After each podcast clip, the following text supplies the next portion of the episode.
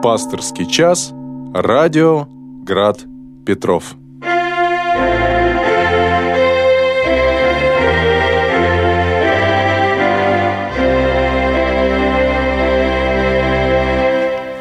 Добрый вечер, дорогие братья и сестры, слушатели радиостанции «Град Петров». В эфире программа «Пасторский час», и это время с вами сегодня проведу я, священник Максим Устименко, настоятель храма святых мучеников Вифлеемских младенцев. Свои вопросы, пожелания вы можете адресовать по номеру телефона 328 29 32, добавочный код плюс 7 812 для тех, кто звонит из других городов и регионов, либо на сайт радиостанции градпетров.ру, э, раздел «Вопрос в прямой эфир», либо в приложении WhatsApp. Сейчас у нас с вами, дорогие братья и сестры, попразднество праздника Преображения Господня, одного из двунадесятых праздников и одного из самых любимых праздников нашего народа. Даже его с любовью всегда называли, я по детству своему вспоминаю, яблочный спас. Когда-то действительно э, фрукты, это была роскошь, и вот первые вот эти плоды, которые произрастали в наших краях, в наших садах, это действительно воспринималось людьми верующими как благословение Божие. Конечно, в советское время мало кто уже э, помнил, хотя знали яблочный спас, многие даже не церковные люди, но поблагодарить Господа за неспосланное благословение, за урожай и осветить эти плоды, конечно, решались только по-настоящему верующие люди. Сейчас, к сожалению, бывает так, что вот на праздник приходят многие, но традиция, к сожалению, иногда бывает утрачена, так что не все приходят э, с плодами, которые нужно осветить. Причем освещение, ведь многие э, понимают, что вот покропили святой водой, это происходит как некая сакрализация того или иного продукта. На самом деле это всего лишь э, посвящение начатков урожая Господа, потому что то, что окроплялось, когда-то и в храмах оставлялось для того, чтобы из храма Божия уже неимущие люди могли воспринять от этой жертвы, оставленной храму, вот, благодарить Господа и вкусить плодов нового урожая. Потому что еще из Ветхого Завета есть представление о том, что если благословение э, распространя... преподается начаткам, то оно распространяется и на весь урожай. У нас есть звонок в студии, я его заслушаю, хотя хотел еще немножко рассказать. Давайте послушаем. Да, кто Добрый у нас звонит? вечер. Меня зовут Александр. Я хочу вопрос задать по Евангелию от Матфея, 13 глава, 12 стих. Давайте, который пожалуйста. имеет, тому дано будет, и преизбудет, а который не имеет, у того возьмется и то, что он имеет. Мгм. Вопрос по первой строчке. Что человек должен иметь, чтобы ему было дано? Матфей 13 глава, я сейчас открою. 12 стих. Начало 12 стих. 13 глава, да, я правильно... Сделайте погромче, я не слышу. 13 глава, 12 стих. 13 глава, 12 стих. Спасибо большое, да.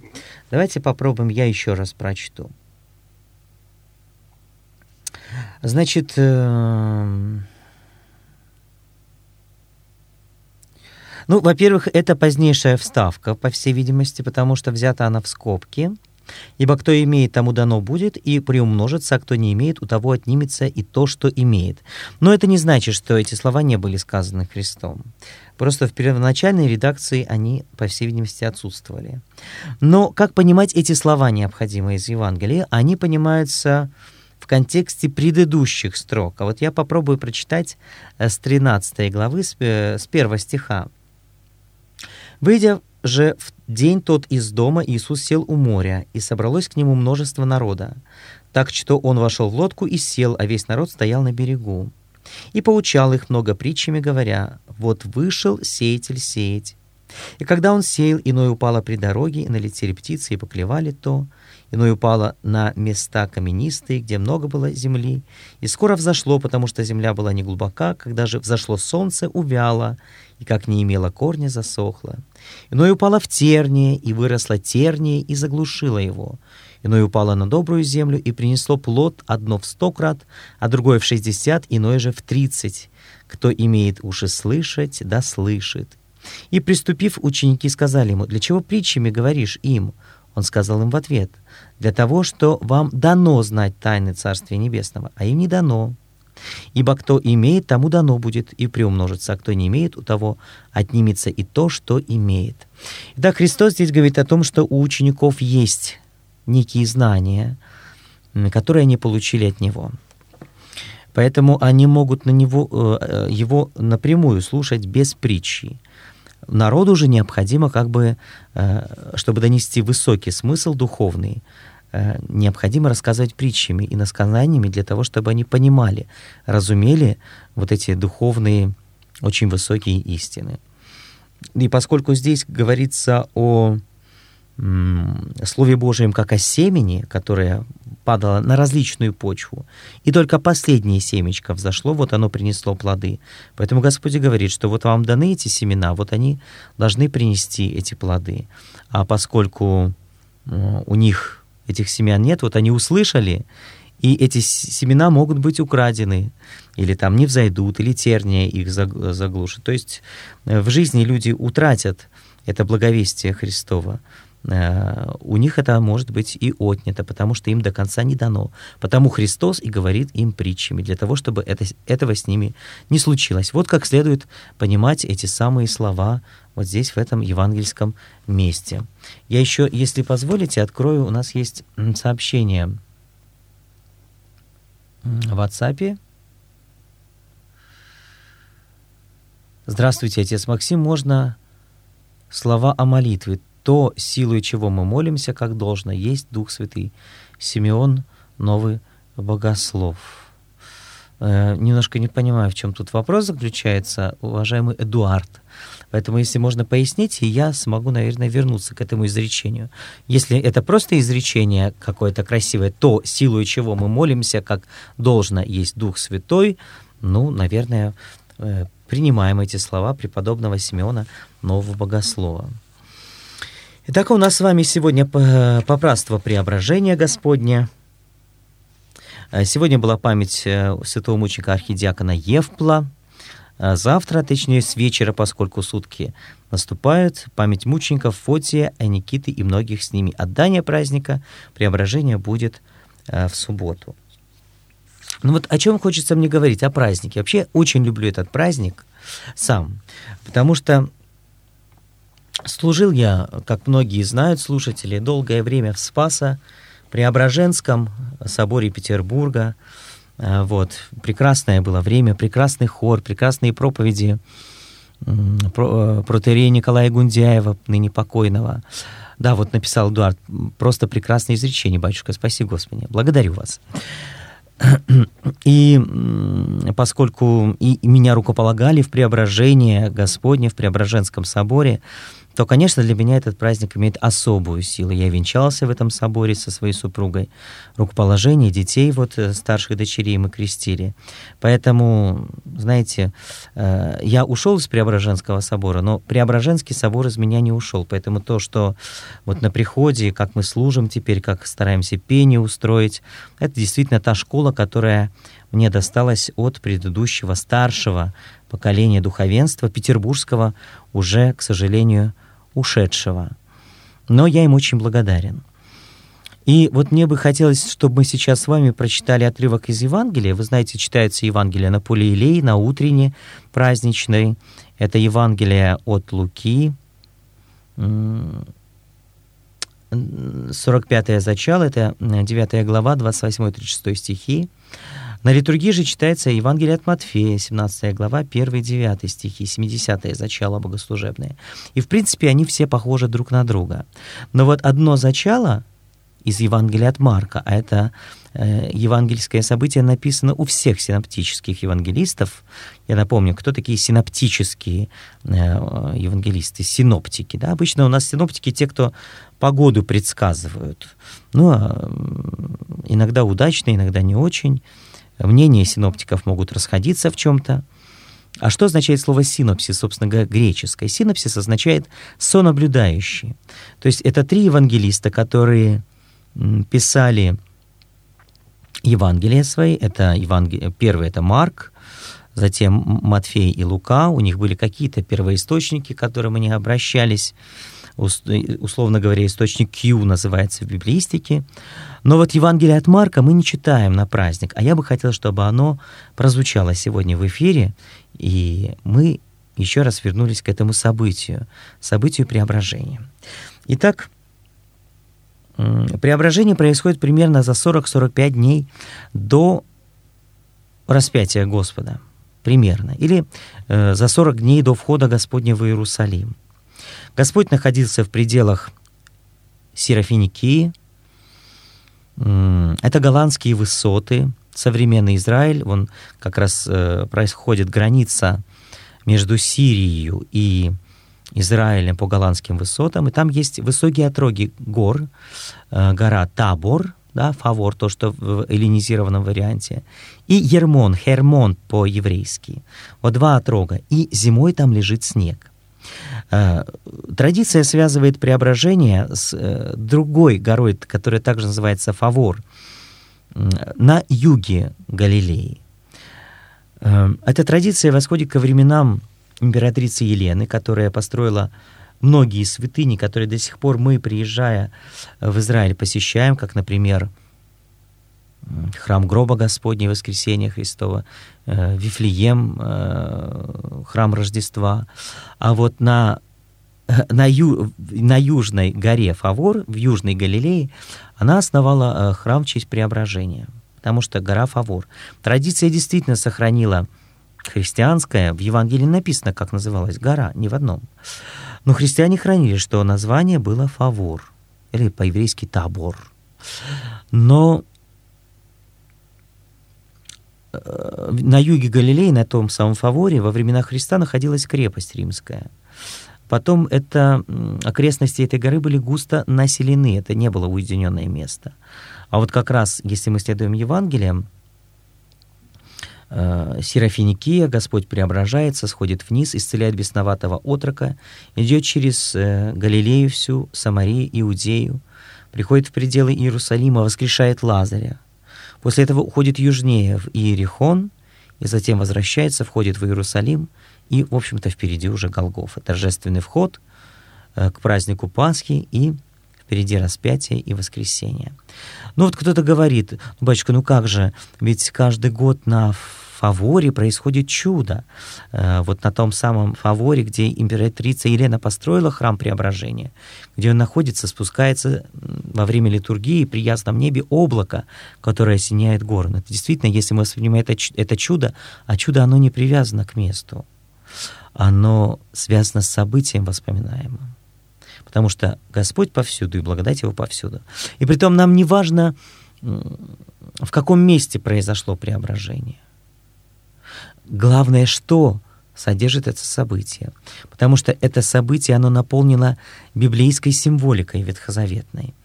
Э, например, гора — это символ присутствия Бога всегда. Облако, вспомним, Моисей ведет народ израильский, и облако осеняет впереди их путь. Это символ присутствия Бога. Э, голос из облака говорящий «Сей есть Сын мой возлюбленный».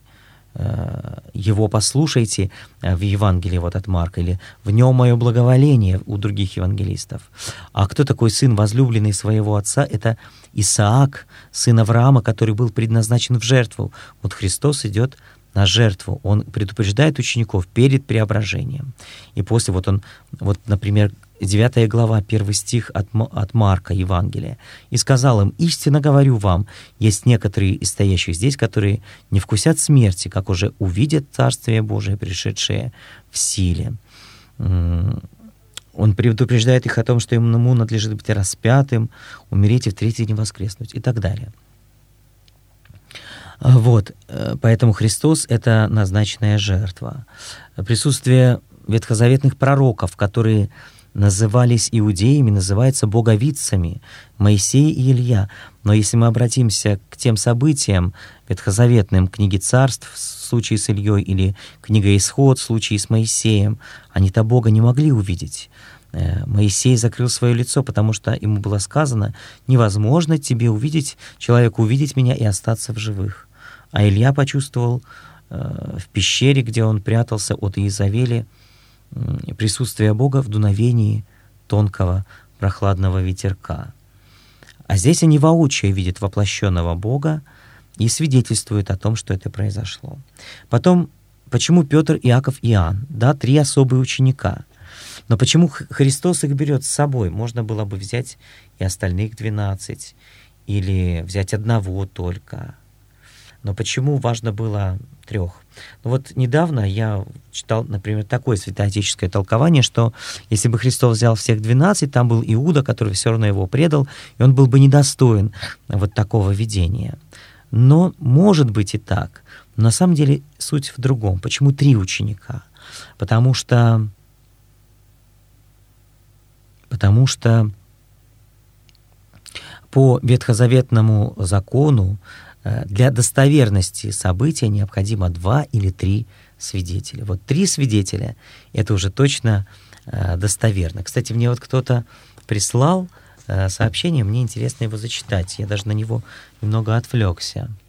«Отче, я думала, преображение — это не об урожае яблок в том числе, а о будущих страданиях Христа и нас, как бы дрожателям Его жизни».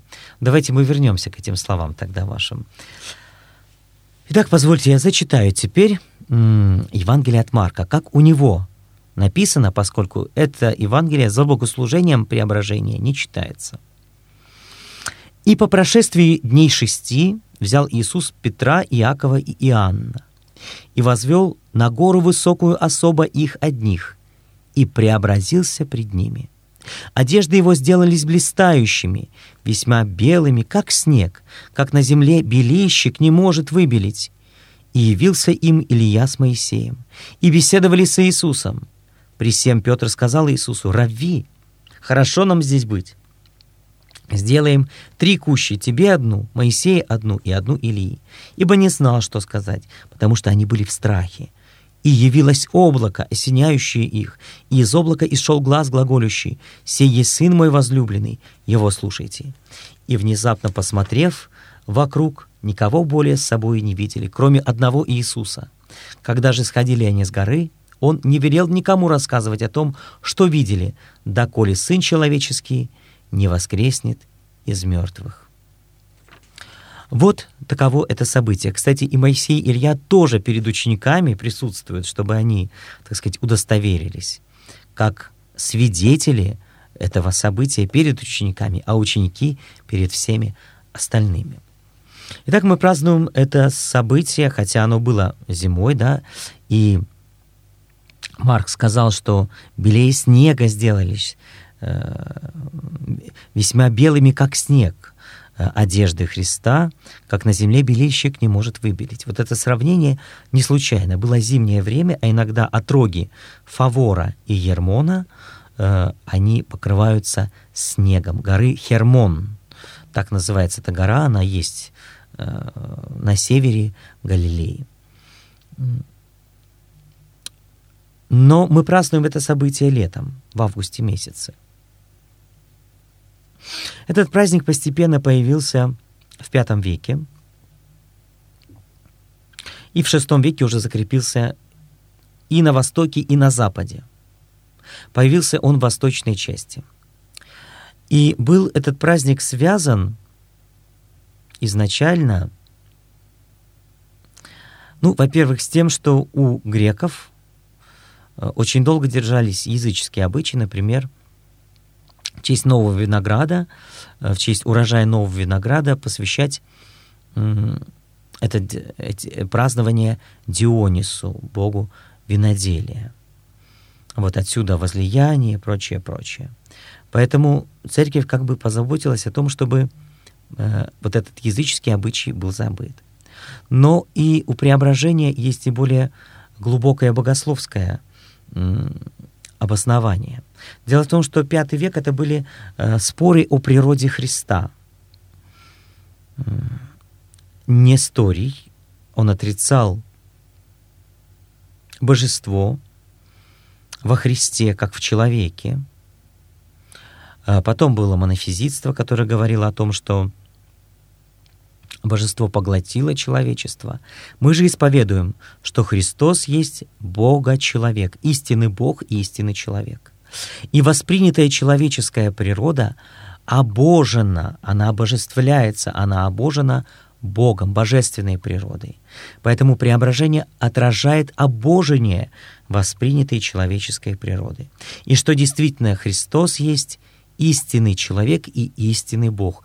Вот то, что Он истинный Бог, это отрицал Несторий. Он говорил о том, что Бог не может присутствовать в человеке, человек не может обожиться, а цель духовной жизни — получить обожение, то есть быть с Богом, получить обожение, вернуть первоначальное состояние человека, которое было утрачено Адамом и Евой после их грехопадения. Ну вот, например, в армянской церкви этот м, праздник также появился в пятом столетии. Причем интересно, что вот мы в тропаре праздника поем, да, э, «Преобразился Иси на горе Христе Боже, показав учеником Твоим славу Твою, яко же мажаху, то есть настолько, насколько они могли воспринять. «Да воссияет и нам, грешным, свет Твой пресносущный, молитвами Богородицы». Светодавче слава Тебе. А почему здесь Богородица, кто-то спросит? Ведь Богородицы не было на горе Преображения. Здесь были три ученика. Почему молитвами Богородицы? А дело в том, что Несторий говорил о том, что Дева Мария, да, она была девой, но она родила всего лишь человека, поэтому она человека родится, либо Христа родится, но никак не Богородица. Но церковь утверждала, нет — Через нее воплотился именно Бог, и она Богородица. И преображение нам говорит о том, что в человечестве Христа, с человечеством Христа соединилось божество. Он есть Бога-человек, истинный Бог, истинный человек. И его человеческая природа, она обожествляется, она обоживается божественной природой. Почему и подчеркнуто, да воссияет и нам грешным, потому что этот свет и для нас, а обожение для нас, для этого Бог воплотился, и молитвами Богородицы, потому что она послужила делу Бога воплощения. Хотя при событии преображения Богородицы не было. То есть вот такой глубокий богословский исторический смысл заложен вот в это самое событие. Ну вот почему плоды, яблоки, да? Ну, яблоки это у нас в России, потому что э, других-то плодов э, зачастую не было. Ведь э, в старину, скажем, в 17 веке, это Петр I э, издал такой указ, чтобы впредь в храмах служили на Кагоре. Он был в Европе, ему понравилось вино из города Кагор французского, вот, которое было сладкое, красное, виноградное. Вот хорошо бы на таком служить. Потому что в России были проблемы с вином, для богослужения в том числе. Э, виноградного вина было немного, северные страны. И зачастую священники э, служили, это был клюквенный сок, какой-то ягодный сок, иногда перебродивший яблочный сок, который заменял, собственно говоря, вино. И Петр издал указ, что делать? Стали изобретать специальный напиток, э, да, который теперь мы употребляем как церковное вино, кагор, хотя это, в общем-то, винный напиток скорее, чем чистое виноградное вино. Ну, вот так вот у нас сложилось. Я, а поскольку на юге, в Италии, э, да в том же Израиле, в Греции, э, да в Болгарии, на Балканах э, вино и хлеб это до сих пор то, что для Евхаристии мы берем, это основные продукты питания, и вот как раз лоза первая созревает, из нее готовится вино, которое отбирается для Евхаристии, там освещается виноград поскольку э, он освещается, из него, из винограда будет делаться вино, которое будет употребляться в том числе не только в пищу, но и в таинстве Святой Евхаристии. Вот, а у нас-то что нести? Ну, несли вот огурцы, яблоки в основном, да, как с, вот именно то, что от лозы, от ветви дано и так далее, и так далее. Поэтому даже есть разные молитвы, священник считает. А одну на благословение виноградной лозы и окропление, а другая на всякие начатки плодов, которые приносятся в храм Божий для освящения. Ну вот, э, преображение — это не об урожае, действительно, вы правы, вот, а о будущих страданиях Христа — вот, действительно, Господь приоткрыл тайну своих страданий. Для чего Он идет? Для того, чтобы всем сиял свет преображения, свет воскресения. Но чтобы забыли язычество и благодарили Бога за Его благодать, которая в том числе проливается на нас, э, тем, что изобилие плодов земных и временных мирных, хотя теперь и не очень мирных, э, вот, и приносятся начатки нового урожая в храм Божий. Я жду еще ваших звонков, пожалуйста, звоните, пишите нам. Напомню, наш телефон 328 29 32, добавочный э, код плюс 7 812. Либо это у нас разделы «Вопрос в прямой, в прямой эфир» э, градпетров.ру. Алексей, Санкт-Петербург. Добрый вечер. Как так получилось, что известный знаток закона и Ветхого Завета Фарисей Савл, будущий апостол Павел, не принял пришествие Господа и Спасителя Иисуса Христа и обратился позже и под неким давлением? Ну, во-первых, нельзя забывать о том, что Савл, он не был жителем ни Иудеи, ни Галилеи. Он был из Тарса Киликийского, это территория современной Турции, то есть достаточно далеко от тех мест. Но он был иудеем по происхождению. Даже более того, был фарисей, звали его Савл или Саул в честь первого еврейского царя иудейского. Вот, такой ревнитель закона. И когда он услышал о том, что возникла некая секта, как он считал, Э, которые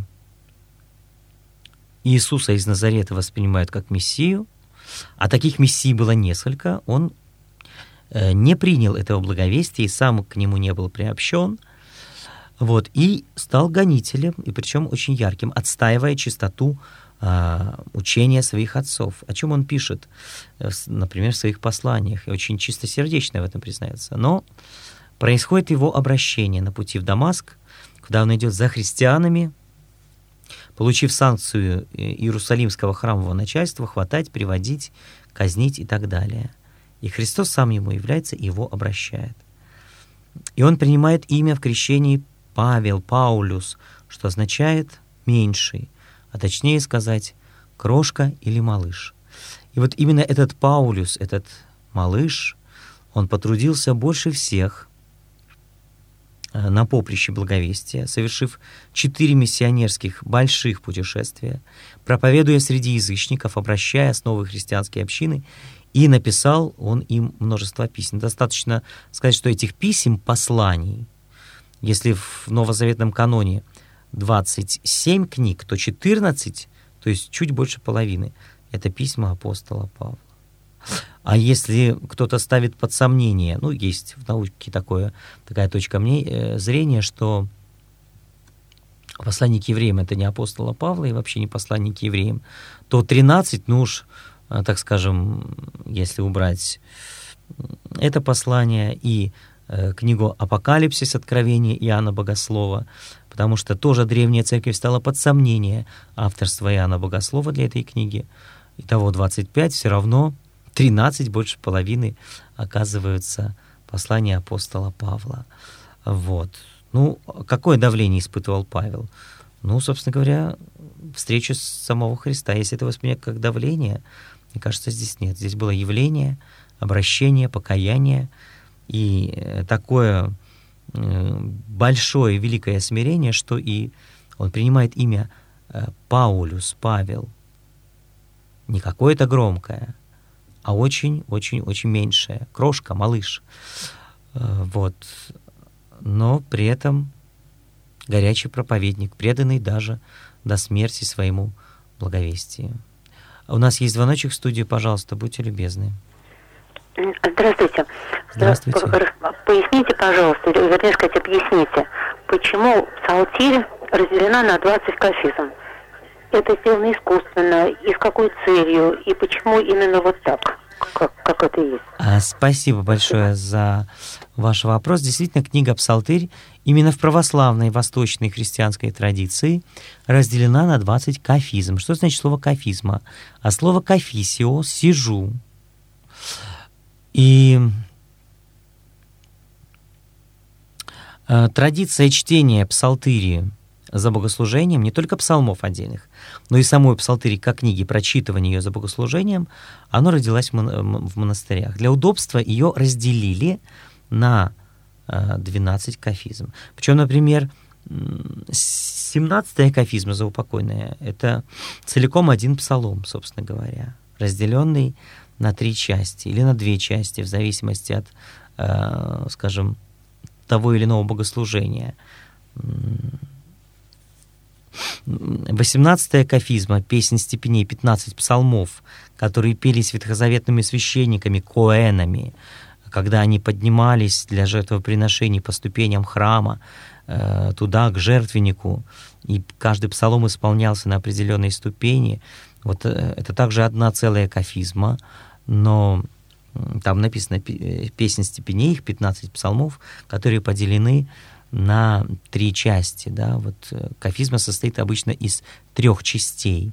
Сложилось это в Византии, в монастырях, потому что по, есть расписание богослужебное чтение псалтыри. Ну, обычно на приходах оно не соблюдается, потому что зачастую кафизмы не прочитываются, не для того, чтобы там, скажем так, как бы чего-то не выполнять по нерадению по какому-то, да, а потому что, ну, чтобы не отяжали, э, отягощать богослужение для мирян, потому что все-таки псалмов достаточно своих стационарных, ну, как шестопсалмия, на все всеночном бдении, на утренние, на вечерние и так далее. Вот. Но в монастырях прочитываются. При этом есть расписание, скажем, на Великий пост, когда трижды кофе, э, псалтырь прочитывается за седмицу, за семь дней. Там в течение летнего периода э, прочитывается единожды, там в течение зимнего, зимнего периода дважды прочитывается псалтырь. Все зависело от того, в монастырях какие работы, какие послушания. Понятное дело, что зимой меньше работ, монахи больше в храме тогда проводят, поэтому они больше читают. Вот так складывалось. Летом много полевых работ, там животных нужно содержать, меньше времени, поэтому меньше времени в храме, значит, и, соответственно, и летнее расписание псалтыря, оно чуть-чуть покороче. Вот э, так вот в уставе, а все сложилось из жизни, поэтому э, кафизмы, потому что сидеть можно было, слушая псалмы, вот, и 20 кафизм, и для удобства Э, деление, так сказать, постепенно сложилось все вот и так вот у нас узаконено. В русском тексте нет деления на кафизмы, в церковно-славянской, богослужебной, следованной псалтыри есть деление на кафизмы э, для удобства использования для, на службе и по тому или иному зимнему, летнему или великопостному расписанию. Спасибо за вопрос. Э, есть у нас еще звоночек. А, здравствуйте, отец Максим, раб Божий Анатолий. Э, Здравствуйте. Для первого вопроса у меня такое вступление. Вот когда развалили Советский Союз, Украина отделилась, и каждому э, почтовый ящик тянули такую бумажечку, листочек, и что будет дальше? Там, ну, допустим, э, потому что Украина кормит Россию, вот сало они забирают у нас, мы им не будем давать. Ну и так далее. Там пунктов несколько было, и один пункт такой был – на Украине останется 14 миллионов. Вот почему-то это уже было запланировано. А потом начали нагнетать страсти вот они, там, москали, вот такие, всякие. А когда я сюда приехал, здесь говорят, вот там хохлы эти, а вот такие они тоже там это. Ну, как-то вот э, непонятно, зачем настраивали людей друг против друга. Uh-huh. Вот. И вот в связи с событиями новыми, Смотрите, вот готовка, подготовка идет к э, воцарению Антихриста. Как? Это э, развалят все крупные государства, а также э, валюту уберут, э, ну, каким-то образом, это доллар и евро, чтобы экономика рухнула мировая. Тогда Антихрист придет, скажет, да я вам сейчас все здесь сделаю и выберите меня. Вот. Но Фадей, вот, э, э, сербский Фадей, это старец такой был, он говорил, что через ООН этого предложат э, антихриста, э, ну, это ж масонская структура ООН, вот, и э, люди выберут его. Вот, так э, как вы согласны с тем, что искусственно все это создается э, масонскими структурами, чтобы все развалить, а потом антихриста представить? Это первое. Второе. Зачем помогать вот неверующим людям, попытка изменить их э, или для чего? Потому что они ж не реагируют. Им помогай, помогай. Они как бы ноль. Только рады, что им помогают, и все. Угу. Не меняются. Спасибо. Да, Анатолий. Я просто, извините, не успел спросить. Вы, наверное, с Украины родом, дали откуда-то оттуда, с юга. Действительно, разделения все вот эти, они искусственные все. Особенно, честно говоря, всегда неприятно слышать там, э, когда мы там говорим, там, там хохлы, тут москали. Хотя на самом деле все мы перемешались. Вот у меня корни там э, по, по моему отцу, Э, там прадед, прадеды, действительно прадеды и прабабушки были из центральной губернии Малоруссии, тогда еще это до революции. Они уехали на земли по реформе Столыпина, пришла революция и так далее. Вот. Когда здесь, говорит, вот хохол, там, там, говорит, москали, все это действительно действует не на созидание, а на разделение. Нам сейчас, конечно, в этой ситуации необходимо сохранять какую-то мудрость, чувство такта, наверное, для того, чтобы ни в коем случае вот в эти разделения не впадать. Если так взять, Россия вся неоднородна, состоит из множества народов. Это и великороссы, это и Мордва, и Чуваши. Кубань, например, это вообще особенный регион, который ближе к Украине, действительно. Вот, там и фамилии, и говор соответствующий в глубинке, так называемая балачка, которая очень близка украинскому суржику, который употребляется в центральной, южной, восточной Украине. Вот. Да, к сожалению, сейчас вот э, война, которая, ну, специальная военная операция, статуса войны, она не имеет юридического, но поскольку юридически совершенно другие э, должны быть последствия всего этого, вот, и все-таки Россия ядерная держава, поэтому статус этого не меняется. Вот это такие сложные вопросы.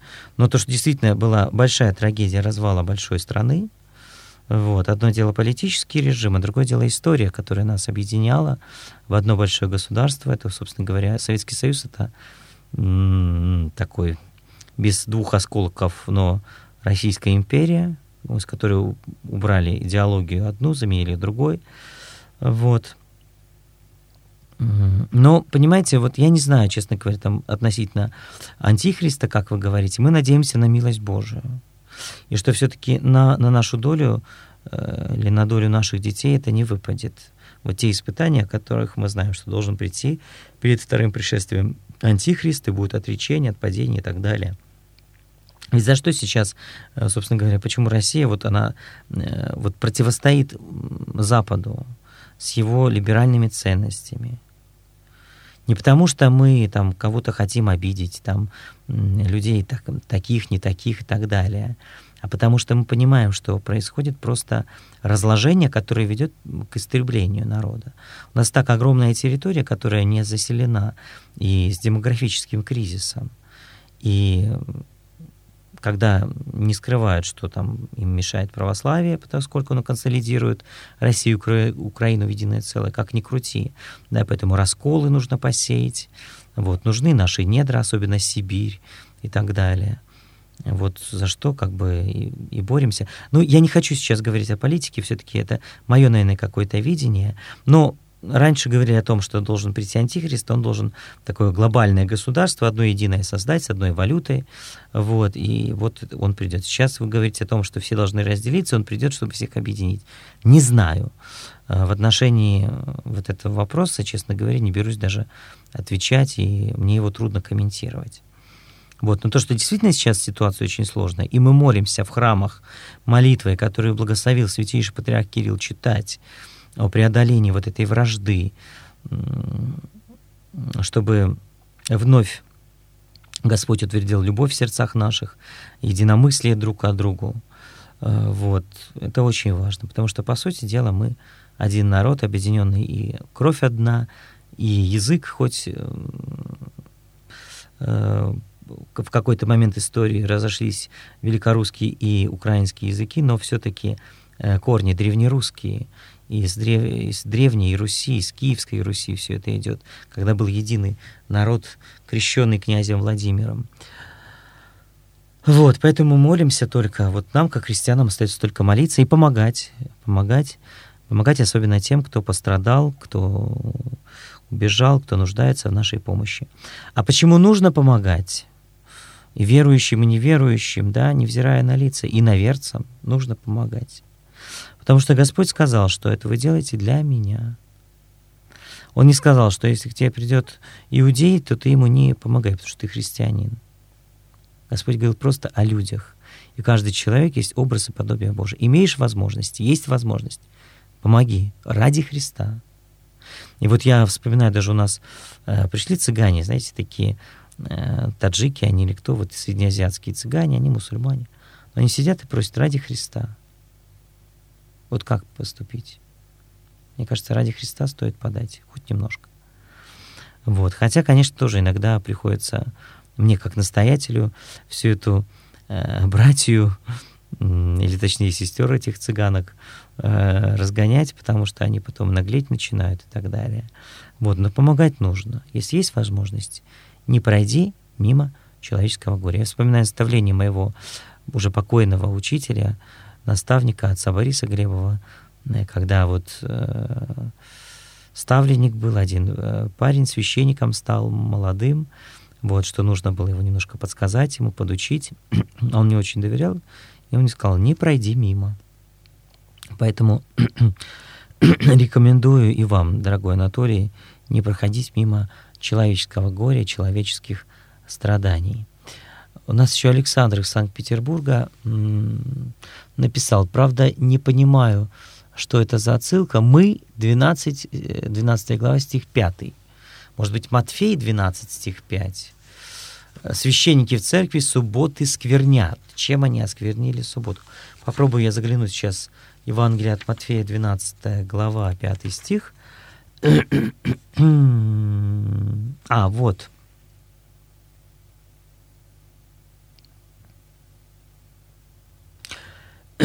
Это, значит, дорогой Александр, нужно э, понимать в контексте, опять-таки, евангельского благовестия. Глава 12 с 1 стиха. «В то время проходил Иисус субботу засеянными полями. Ученики же его взалкали и начали срывать колосья и есть. Фарисеи, увидев это, сказали ему, «Вот ученики твои делают то, делают, чего не должно делать в субботу». Он же сказал им, «Разве вы не читали, что сделал Давид, когда взалкал сам и бывший с ним? Как он вошел в Дом Божий и ел хлебы предложения, которых не должно было есть ни ему, ни бывшим с ним, а только одним священником? Или не читали ли вы в законе, что в субботы священники в храме нарушают субботу, однако невиновны? Но говорю вам, что здесь тот, кто больше храма. Значит, о чем здесь идет речь? А идет речь о жертвоприношениях. Дело в том, что в субботу запрещено печь хлеб, молоть зерна. Почему? И, и э, оскверня, э, простите, обвиняли фарисеи учеников Христа, что они были голодны и стали срывать колосья, их растирать э, в своих руках, то есть их немного э, как бы э, ну не обмолачивать, а э, ну как вот вроде как э, веять немного, просеивать, да, от шелухи освобождать, отшелушивать вот эти зерна и съедать, что были голодны. И Господь им приводит э, такой пример, что Давид вот был голоден, зашел в храм и съел хлебопредложение. Это хлебы, предназначенные в жертву их. Каждый день меняли эти пять хлебов. А, вот, э, периодически их заменяли. А Давид и те, кто были с ними, съел их. Вот. И запрещено было готовить пищу и разжигать огонь. А в храме на жертвеннике огонь э, горел постоянно и по субботам не гасился, и священники продолжали приносить жертву, то есть э, резать животных, заколоть их и приносить жертву. Так вот, священники оказывались невиновны, хотя если формально ко всем применить этот закон, то они нарушают закон, но при этом они как бы вне закона были поставлены. Почему? Потому что жертвы, поклонение Богу как служение очень важно. И вот Господь говорит, что здесь Он, который больше храма, и больше субботы, вообще больше закона. Он сам Мессия, сам Сын Божий. Э, и поэтому, вот, э, простите, я, мне показали, что я от микрофона уклонился. Э, вот. И поэтому он говорит, что его ученики таким образом невиновны. То есть он этим самым утверждает их невиновность. А священники приносят жертвы и не нарушают при этом субботу. Субботний покой. Вот. И огонь поддерживают, и животных заколают, и пища готовится там же в субботу, что в домах иудеи никогда не делали и не делают до сих пор. И даже кнопку лифта не нажимают. В Израиле есть специальные шабатные лифты, которые по субботам ездят, останавливаясь на каждом этаже. И ты его не вызываешь, и не нажимаешь там кнопки, вот просто чтобы не нарушить формально э, субботний покой, не сделать какую-то работу, потому что и свет не зажигает, потому что огонь не разводится, и светильники не зажигаются. Ну, электрические светильники тоже приравнены вот к этим древним масляным светильникам, которые э, горели от огня. Вот о чем здесь идет речь, уважаемый Александр из Санкт-Петербурга. Ну, я пока вот эти вопросы удаляю, зайду на WhatsApp, может быть, что-то там есть, хотя, наверное, ничего у нас тут и пока что и нет.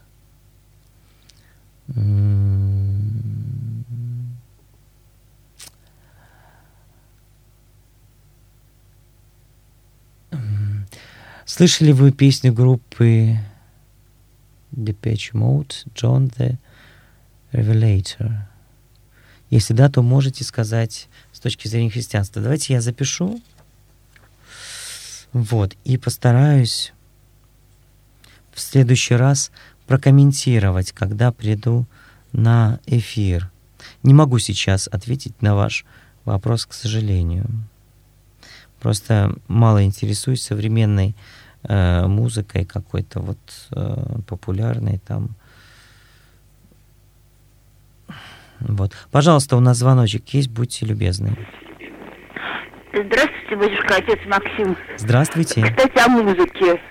Скажите, пожалуйста, э, во-первых, я вас помню, замечательно служили в Спасо-Преображенском соборе, так ласково служили, вот такое есть милое слово. Спасибо. Скажите, пожалуйста, как вы умеете нынче совмещать, вы все-таки настоятель храма, вы же ведь поете в храме Санкт-Петербургской митрополии, а это праздничный хор. В хоре, как да. вам удается и, и так, и эдак быть? Благодарю. Спасибо большое. Ну, как удается? С помощью Божией, если вам так объяснить. Вообще очень люблю пение, и э, вот мои певчие из храма и регент э, знают, что я очень так вот пристально к хору отношусь, и слава Богу, и алтарь Э, хоть и не очень большой по количеству служащих, но поющий. То есть у нас есть квартет теперь полноценный мужской, и мы поем, в общем-то, все песнопения, которые алтарем пелись в Преображенском соборе. И более того, я даже очень много песнопений, э, хоть у нас хорик небольшой, бывает 6-7 человек набирается, иногда 8 человек, иногда 6 человек, иногда 5, но мы стараемся петь многое из репертуара, что позволяет состав э, Преображенского собора. Потому что все-таки Петербург должен оставаться в Петербурге. Я хоть здесь и не родился, но живу уже очень давно и учился здесь. И, конечно же, еще раз повторюсь, благодарен Эм, отцу Николаю Гундяеву, преснопамятному, преснопамятному протерею Борису Глебову э, и всей братьей Преображенского собора, которая служила тогда э, в Преображенском соборе. Действительно, собор был с особой высокой культурой. Вот. И э, как удается совмещать? Ну, во-первых, мы все делаем по благословению митрополита. То есть мы просто так уйти с прихода, куда-то пойти попеть мы не можем. Обязательно подается э, список поющих, э, циркуляр, допустим, может выйти, владыка благословляет, там на какой-то патриаршей службе, да, вот таких-то отцов поющих, я настоятель, освободите, тогда вместо меня кто-то на приходе служит, и я по благословению иду и пою в хоре духовенства за богослужением.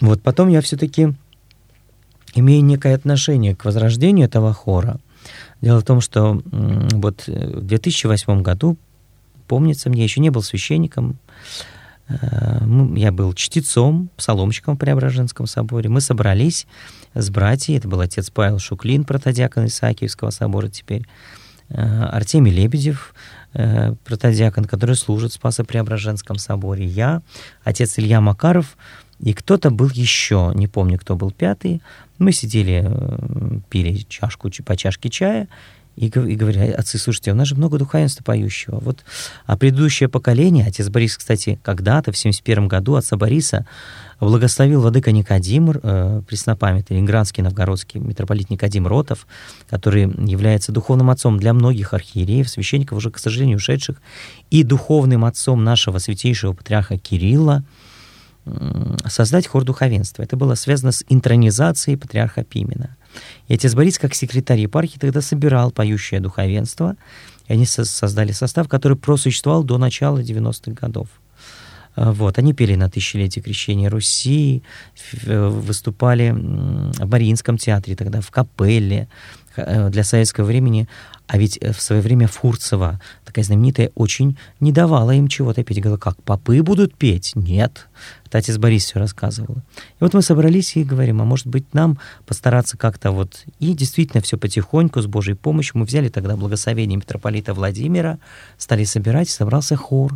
Или поскольку, так скажем, я зачинщик этого э, мероприятия, это уже мне даже уклониться... Хотя не на всех мероприятиях я могу принимать участие, не во всех, не на всех присутствовать, не во всех принимать участие, но стараюсь по мере возможности, потому что и люблю пение, люблю петь, люблю все это, что с храмом, со службой связано, чтобы это все было на высшем уровне.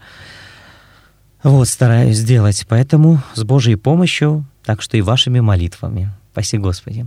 У нас есть еще звоночек, будьте любезны. Башка, вот э, вопрос такой. Э, вот сейчас э, идет пост, то есть вот э, почитает Божью Матерь. У меня э, бабушка э, была во время блокады, то есть она вот э, предположительно как-то видела, либо явление было, многим было, она говорит очень многим. Да, но она вот исч, исчезла. И мне вот в церкви приходит такое напоминание. Очень много, очень много э, богохульств, вот этих разбирательств, что есть вот, допустим, девушка, а это связь, девушка, это вот, допустим, борьба какая-нибудь с кем-то, как совместить вот внутреннюю, чтобы не было уголовщины, потому что не пойдет человек в церковь, э, чтобы вот совершать уголовщину, какую-нибудь бить морду за богохульство а с другой стороны иногда терпеть, то есть не может. И я даже спать не могу. Я вот э, что бы посоветовал? Пост. Как вот помолиться Божьей Матери, чтобы вспомнить вот эту блокаду, вот как бабушка, ну они как-то вот, да, раньше-то вот как, как справлять, раньше очень трудно было. Раньше и женщины дрались. Бабушка говорит, ну, бабы дрались хуже мужиков. Понимаете, вот это пост. А я не понимаю, в чем богохульство-то, я что-то вот не уловил, не уловил. Я именно спрашиваю, э, что, ну, вот, э, э, что, чем можно себе помочь внутренним. То есть, вот, допустим, человек вот держит пост и молится Божьей Матери. Ну, такая семья приходит в голову. Как только вот Божью Матерь вспоминает, так вот, знаете, хоть вот кор на голове чеши. Э, что вот церковь советует? Может, бесы какие-нибудь, может, еще что-то. А, ну, я сам все, я все понял. Что да, я понял. Я понял, о чем вы спрашиваете. Все, теперь до меня дошло. Спасибо большое. Долго я понимал. Ну что, здесь есть молитва. Конечно же, пост и молитва. Сей род изгоняется только молитвой и постом. Да, есть какое-то бесовское наваждение, так скажем, какие-то мысли не, нехорошие, да, поэтому молимся но веруем, что Матерь Божия присна Дева. До Рождества, так и в Рождестве, и по Рождестве Дева, присна Дева. И рождение Христа от нее было сверхъестественным. И это было необходимо для того, чтобы разорвать вот эту цепь первородного греха. На Христе нет первородного греха, потому что Он рожден несколько иначе, хотя и физически от девы рожден. И она осталась девой. Поэтому называем ее Богородица, Θεотоки по-гречески Богородица. Преснодева, честнейшая Херувимов и славнейшая без сравнения Серафимов. Молитва и пост. Вот, еще раз молитва. Начинают идти какие-то нечистые мысли. Богородица, Дева, радуйся, благодатная Мария, Господь с тобою Благословена ты в женах, и благословен плод чрева твоего. Яко спас родила и душ наших. Читаем эту молитву, прославляем Божию Матерь. И вот в эти вот, так скажем, подробности, какие-то мысленные, а как она могла быть девой, остаться девой и так далее, э, ни в коем случае не, не размышлять над этим. Это бывает не полезно просто. Потому что это догмат, а догмат — это как аксиома, теорема, не требующая никаких доказательств. Мы ее принимаем на веру, веруем, исповедуем. И в символе веры э, воплоти, э, воплотившегося же от Духа Святой и Марии Девы, и вочеловечеся. Вот от Духа Святой и Марии Девы и вочеловечеся. Христос стал человеком от Духа Святого и Марии Девы. Вот в это мы веруем. Вот. Что касается там блокаду явлений, люди находились просто в, экстремальных, в экстремальной ситуации. Ну, кто-то, может быть, психиатр скажет там, что это могли быть голодные галлюцинации, там люди могли выйти, и даже массовые психозы. Ну, э, конечно, неверующий человек найдет любое объяснение, а верующий мы знаем, что действительно э, перед войной храмы были пустые, говорили, вот-вот все закроем, пришла война, и храмы переполнились. А идти было некуда. Шли в храмы Божии, без Бога не до порога, да. Э, гром не грянет, мужик не перекрестится, так у нас в народе говорили. И говорят, поэтому куда идти? И сейчас идет вот эта специальная военная операция, тоже матери приходят – Э, жены приходят за сыновей, за мужей молятся, за братьев, за отцов молятся. Кто ушел и кто не пришел, а куда ты пойдешь со своим горем? И злить некуда, только, только в храм Божий. И кто тебя поймет, если ты женщина, если ты мать, э, если ты Богородица, вот, которая стояла у креста своего сына. Но сын ее воскрес, поэтому ее материнство, оно совершенно особенное. И вот э, впереди у нас праздник Успения, когда поется удивительное песнопение в молитвах неусыпающую Богородицу и в предстательствах непреложное упование. Действительно, она в молитвах за мир, за всех нас не усыпает, предстательствуя за нас, за весь род христианский, за детей наших, за отцов, за мужей, за жен, за сестер, за братьев, за всех. Вот поэтому к ней особые молитвы. Вот принимать на веру и гнать от себя эти все нечистые мысли, которые вот, ну вот, наши иногда развращенности э, приходят на ум. Вот это вот чисто вот по-пастырски и по-христиански могу вам только посоветовать. Остальное все. Как реагировать на богохульство? Да как, мимо ушей иногда лучше пропускать. Потому что, ну что, ну в драку лезть, ну, когда-то в какие-то моменты, конечно, так бывает, но не всегда это уместно. Вот представьте себе Христа, который бы э, э, кого-то ударил. Да, он, там мы знаем, что он бывал гневлив, там он мог перевернуть столы миновщиков в храме Иерусалимском. Но чтобы он блудницу осудил, нет, он с ней сидел, защищал ее и сказал, кто из вас без греха?